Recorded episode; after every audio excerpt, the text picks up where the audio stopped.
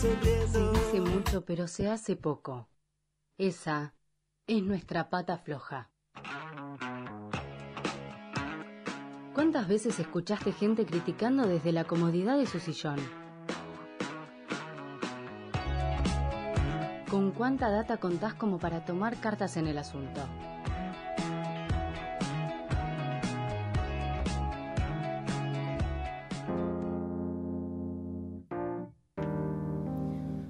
Bienvenidos, buenas noches. Aquí estamos en el segundo episodio de La Pata Floja. Hoy vamos a hacer como un poquito de trabajo hacia adentro con uno mismo. Vamos a trabajar una problemática en realidad para la sociedad, no debería ser un problema. Vamos a hablar un poco de el poliamor. Así que hoy la pata floja es con uno mismo. Vamos a abrir un poquito la mente. Alguien más allá de lo racional y querer que tengan todo lo que quieren, no importa cuánto te destruyan, es amor. Si vos me dejas, Soy capaz de hacer cualquier cosa para recuperarte. yo me muero. Prefiero morir mañana que vivir 100 años sin haberte conocido. Me di cuenta que, que sos lo único que quiero en esta vida, Manuel. Sos y mis ojos es solo para mirar tu cuerpo. Se lamen toda la vida. Se lamen toda la vida, toda, toda la vida. Por fin vas a ser mía. Mía con Gucci. Sí, sí, celosa, sí, pliquiti, rabia, furia, ganas de encerrarte bajo siete candados. Celoso, ¿me puedes entender? Sí, sí, sí, está muy bien, que, que eh, está buenísimo. Monogamia, infidelidad, celos, posesión, amor libre, responsabilidad afectiva, inseguridad. La mayoría de nosotros fuimos criados con la convicción de que la monogamia era la forma correcta y única de relacionarse estando en pareja. Que sentir deseo por alguien más fuera de tu vínculo estable era inmoral y debía ser reprimido o ocultado. Y por sobre todo, que si esto sucedía, el cariño con tu pareja estable era menor. Si bien las relaciones abiertas no son algo nuevo, en el último tiempo el cuestionamiento a la estructura tradicional del matrimonio, las maneras de amar y de vincularse han dado un salto. Se trata de entender las relaciones desde una perspectiva en la que nadie es propiedad de nadie. Son los asesinos más temibles del mundo natural. Viene Di María, centro. Me parece que se planteó un debate con respecto a la monogamia interesante. Yo nunca creí en la monogamia, es la primera vez que me puedo hacer cargo de eso. Y sé que es algo doloroso. Es muy doloroso pensarse eh, en un ser no monogámico porque culturalmente somos monogámicos. Porque nos han enseñado a que, ser mono- a que no ser monogámicos es dolor. Yo creo que cada uno tiene que elegir cómo vivir la- el, el amor y cómo, y cómo hacerlo consensuadamente. Cuestionar el pacto de la monogamia puede sonar aventurado para algunos, pero ¿no es absurdo prometerle a una persona que no vas a sentir deseo sexual, cariño ni afecto por ninguna otra persona durante el tiempo que te vincules sexoafectivamente con ella? Escuchamos a Mónica Tarducci, antropóloga argentina. El amor es histórico, la familia es una construcción histórica, o sea, que ha cambiado en el tiempo y no es la misma aquí que en otros lugares. El sentido de posesión que hay en Occidente respecto de las personas y los amores no es común al resto del mundo. Lo que pasa es que Occidente impone su poder y su forma de ser al resto de las culturas. Entonces ahora todos estamos influidos por el modelo del amor romántico, posesivo y exclusivo. Pero, ¿de qué hablamos cuando hablamos de poliamor? El poliamor es una manera de relacionarse que implica mantener más de un vínculo íntimo, amoroso, sexual o no, de manera simultánea con el pleno consentimiento y conocimiento de todas las partes. La honestidad y la transparencia son los pilares fundamentales de este tipo de relaciones. ¿Las relaciones abiertas son consideradas poliamor? La respuesta es no.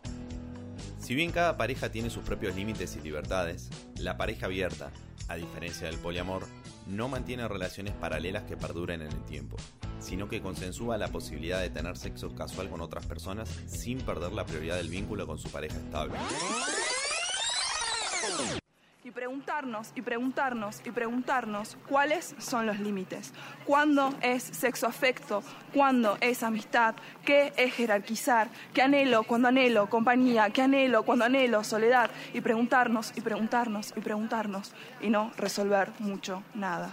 Pero saber que ahí, en esas preguntas, reside la posibilidad de repensarlo absolutamente todo. Entonces, ¿qué es el amor libre?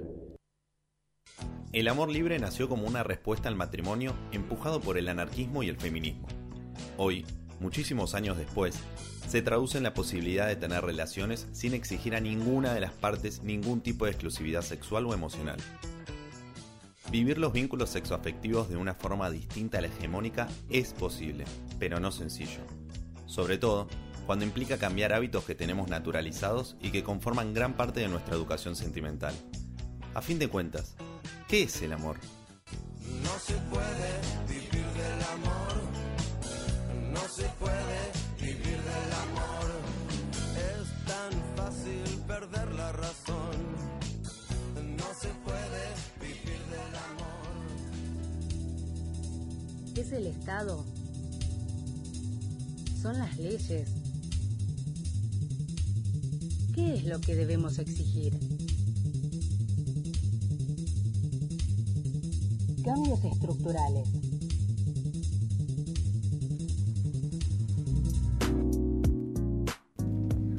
Bueno, flor de informe te diría. Un montón de, de data y, y de información que quizás uno cree que tiene claro, pero no tanto. A mí lo que más me interesa rescatar del informe de hoy sobre el poliamor y el amor libre es esta idea de repensarlo absolutamente todo. Chicas, ¿cómo están? Está acá Rocío y Débora conmigo. Buenas noches. Hola, buenas noches, ¿cómo va? Bueno, eh, en esta sección de cambios estructurales vamos a hablar un poco como del aspecto histórico de la monogamia, ¿verdad, Debo? Sí, hoy les traje un poquito de esto, vamos a detallar un poco de la historia de la monogamia que ha sido, junto a las cualidades de lo estable, lo perdurable, lo eterno, uno de los elementos esenciales para que el matrimonio sea un ordenamiento jurídico civil. Para el periodo romano, por ejemplo, arrancamos bien atrás, ¿viste? Bien. El matrimonio es la unión de un hombre y una mujer dirigido a la unidad de la vida, o sea, dirigido para siempre en la vida, con acuerdos que no tenían que ver en esa sociedad con aspectos de la construcción de derechos, ¿no? Bueno, pero para la Iglesia Católica fue perfilando a partir del siglo XI y el siglo XII las líneas maestras básicas del derecho canónico. ¿A esto qué le queremos decir? A un matrimonio que solo puede construirse entre un solo hombre y una sola mujer. Ok, o sea... Estas son las reglas, chicas. Bien claras, o sea, Claro. hetero y uno a uno. Uno a uno, no hay otra. Podríamos decir que el matrimonio no acepta entonces, lo vamos a decir lento porque es una palabra bien difícil y poco, y poco escuchada. A ver. La poliandría, que es la relación de una mujer o mujeres con dos o más varones, o la poli- poliginia, que es el varón, es muy difícil, es el varón con dos o más mujeres. No se complementa ningún tipo de legislación eh, en este momento en el mundo y no tiene ningún tipo de derechos civiles ni constitucionales en la actualidad. O sea que un matrimonio entre tres personas, sea el sexo que sea, no es legal en ninguna parte del mundo. Eso es tremendo. Me parece re loco. Sí, que sea todo tan tajante, uno a uno. Es como, lo tenemos tan incorporado y al mismo tiempo lo ponemos a pensar. Es como, nada, hoy en día se están dando un montón de relaciones abiertas. De, de- hubo varias películas también, vi Cristina Barcelona, eh, donde hay tres o más personas, ¿no? Digamos, sentimentalmente. Dentro del mainstream, ni Claro, siquiera yendo sí, como al sí. cine independiente. claro. A mí lo que me llama la atención de estas cosas es que si bien yo no me encuentro, digamos, en, en- en una situación así o no me la puedo imaginar para mi vida, me parece loco que se la restrinja a otras personas. Por eso vamos un poco a los aspectos más de fondo, ¿no? Filosóficos, sociológicos. Engels, que es filósofo y sociólogo, por cierto, en su momento, en el libro sobre la familia, que cuestionaba la propiedad privada y todo, eh, decía, literal, la monogamia nació de la concentración de grandes riquezas en las mismas manos, las de un hombre, y del deseo de transmitir esas riquezas por la herencia a los hijos de este hombre excluyendo a los que a- excluyendo a los de cualquier otro, o sea, o de los hijos de otro, sino el hijo de ese hombre. Por eso era necesaria la monogamia de la mujer, pero no la del hombre. Por Dios. Nos estamos riendo, pero es re triste, son las reglas de la sociedad. Si bien esta unión hizo fuertes los vínculos entre hombres y mujeres, no estaba justificada por ningún tipo de sentimiento o amor sexual. Recordemos, la unión de, las uniones eran convenciones, o sea, era como un acuerdo. Entre familias. Entre familias. Sí, sí, matrimonios con arreglados. mi hijo. Claro. Porque esto era una cuestión de propiedad privada, de sucesión, de herencia, de- que na- nace hace mucho tiempo. Este tipo de relaciones fue la primera forma de la familia que tuvo como base las condiciones sociales y por las, nat- y las naturales, digamos. Vam- hablemos un poco sobre eh, esto, ¿no? De las relaciones y hablar sobre los derechos obtenidos de estas instituciones, ¿no? Un punto Hoy en día importante. los derechos que podemos obtener, eh, sea o no eh, el matrimonio igualitario, sea, siempre es bajo la constitución de las leyes del Estado. Sí. ¿No? O el per- percibir obra social, asignación familiar, eh, bueno, una pensión. Podés percibir solo en, es- en esas condiciones de la monogamia y la heteronorma, en algún sentido. Ahora, hace muy poco, los movimientos LGBT pudieron conseguir el matrimonio igualitario, pero no era algo que se regía, ¿no? Bajo todos estos conocimientos que estoy diciendo, ¿no? No, no, es un, un gran avance, pero aún, digamos, quedan por fuera un montón de personas y de relaciones. Pero volvamos un poquito a la actualidad. Podríamos decir entonces que la monogamia es algo impuesto. Sí, En un principio sí, igual obviamente ta- ta- estos últimos tiempos también están diciendo que el matrimonio ya como que está medio en crisis, eh, la institución del matrimonio, pero igualmente sigue muy arraigada. Igualmente en contraste, la gente antes se casaba por conveniencia, pero obviamente hoy en día la gente, la mayoría lo elige porque nada, está enamorada y quiere pasar el resto de su vida con alguien, ¿no? Claro. O pero- eso cree. Eso cree que- Pero la realidad es que eh, es que crecimos, ¿no? Consumiendo la monogamia por doquier. La dama del vagabundo, la bella y la bestia, Cenicienta, la bella durmiente, una lista interminable de contenido cultural que no solo nos hizo creer que el amor era heterosexual. Sí, por empezar. el amor heterosexual, como dice, te lo resumo. Sino que crearon un consenso en que la única manera que podemos amar es bajo las reglas del uno a uno. Solo vos y yo, en algún sentido. Esto es el amor Disney, como dice eh, algu- algunas activistas LGBT, que es Briti Vasallo, Vasallo, que es la que hace este informe sobre el amor Disney, que es como El ese amor idealista, claro. Y actualmente solo rige la dictadura normativa de la monogamia. Esa te la digo yo, porque esa me hago cargo yo. Para, para, esa repetímela. ¿La qué? solo rige la dictadura normativa de la monogamia para mí. A ver. Porque, sí, aunque sea igualitaria o no, lo demás sigue siendo cosa de gustos de privatización, del sistema. Pero el sistema, mientras que no le toque la ganancia o sus derechos o su percepción de, la- de los intereses, eh, todo bien. Relacionate como quieras. Claro, ¿viste? Mientras no me arruines Claro. el negocio. Con la monogamia y la heteronorma, para mí, el capitalismo gana. Por ejemplo, logrando naturalizar el rol de la mujer en el hogar, realizando tareas domésticas, la crianza de un ser eh, hijo cualquiera, no remunerado. Entonces, todas esas cosas que van haciendo la construcción de la monogamia también es algo muy conveniente para el desarrollo del capitalismo. ¿No? Pero también buscan disciplinar nuestro deseo sexual y ex- la experimentación de nuestros propios cuerpos. Entonces, cuanto más menos líbido tengamos sexual, cuanto menos identidad sexual tengamos, este es un montón. Es un montón, Sí, ¿viste? Te quedas como, cuanto menos eh, eh, identidad sexual tengamos, más sumisas o más, o más conveniente va a ser para el desarrollo de esta monogamia, intereses del capitalismo. Sí, estamos completamente de acuerdo en que la monogamia está muy eh, a, a disposición del patriarcado, Sí, ¿no? tal cual. Eh, bueno, fue un bofetazo atrás del otro, Claro. pero recién yo sigo pensando, estoy como recalculando. ¿Qué Vamos le a digo a mi escuchar- novio? No. ¿Qué hago con mi vida? Eh, vamos a escuchar eh, lo que nosotros consideramos la voz autorizada, la voz de los oyentes, la voz de la gente, básicamente. La verdadera voz autorizada es la de quienes lo viven en carne propia. Suma tu testimonio en nuestro WhatsApp y seguinos en nuestras redes Arroba la pata floja. para enterarte cuál es la próxima temática a tratar.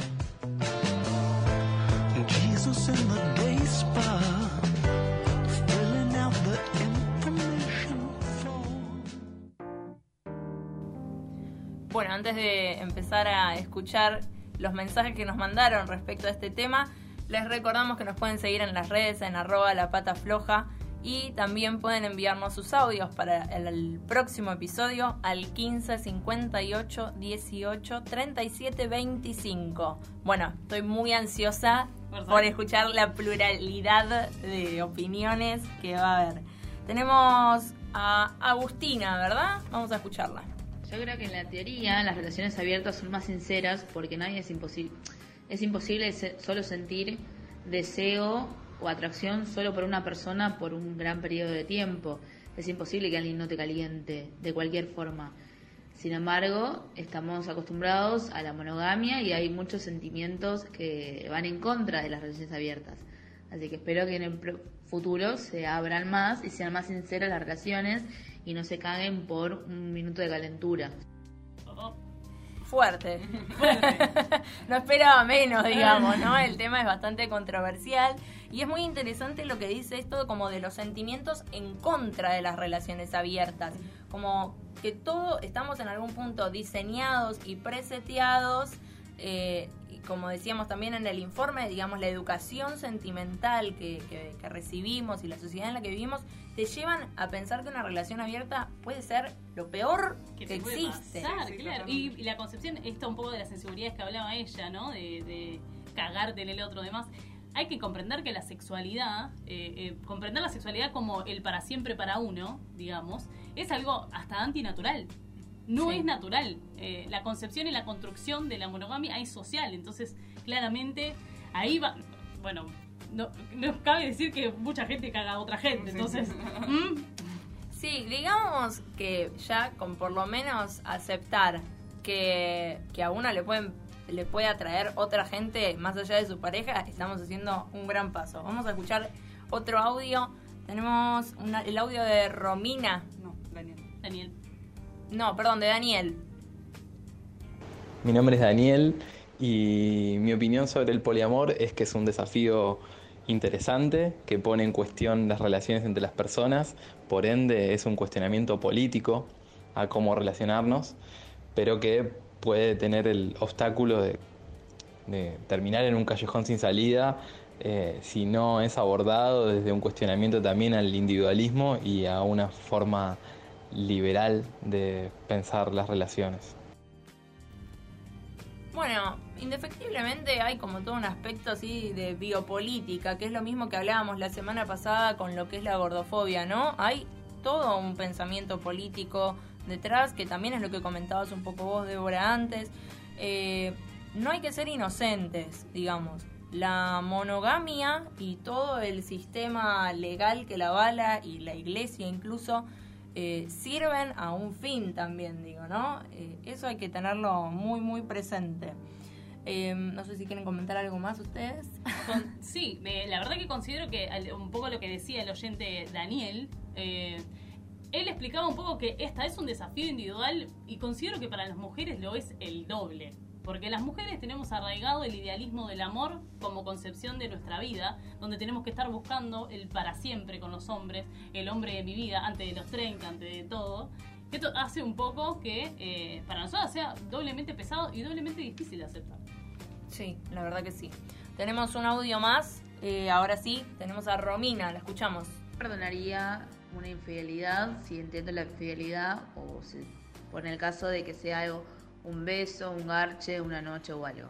Ahora, si tiene un vínculo con otra persona, si comparte ciertas cosas y demás, eso no se perdona. Se perdona solamente lo carnal que no interesa porque valorás la relación y no una boludez que pasó en un momento o un poquito de calentura, nada más. Es interesante lo que traen acá. Eh, acá para mí se plantea muy en claro la diferencia entre lo que es el poliamor y la monogamia. No sé vos qué opinás, Ro. Eh, sí, más que nada en realidad el poliamor y las relaciones abiertas. El poliamor, ella plantea que solo perdonaría eh, en el caso de que es solo un momento de calentura y listo, pero no perdonaría cuando se involucran los sentimientos. Y esta es la clara diferencia entre el poliamor y las relaciones abiertas. La Exacto. relación abierta es monogamia entre dos personas, te quiero, nada, nos amamos, nos queremos, tengo sexo casual con otras personas y no pasa nada, pero el poliamor es distinto, el poliamor es, me involucro sentimentalmente con muchas personas al mismo tiempo, para mí esa es la diferencia, es lo que plantea Romina en, su audio. Totalmente. Bueno, tuvimos un montón de opiniones al respecto y la verdad es que es sumamente importante hablar de estas cosas para que dejen de ser un tabú, ¿no? Digo, algo que es algo que pasa mucho más de lo que uno espera quizás. Bueno, continuamos en la pata floja. Vamos con un poquito de opinión nuestra ahora. ¿Y por casa cómo andamos?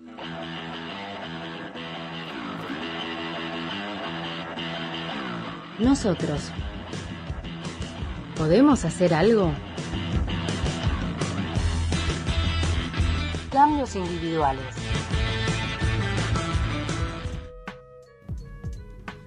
Bueno, llegó el momento del confesionario, chicas.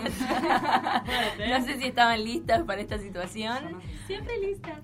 Como las gallinas, yo siempre lista. Débora está muy, muy, muy bien parada en este tema. Yo tambaleo, te diría. Yo soy el punto medio. Yo hago un Ah, poco de ella agua. es la concesión. Bueno, a ver, Debo, entonces. ¿Relaciones abiertas? Sí, no, ¿por qué?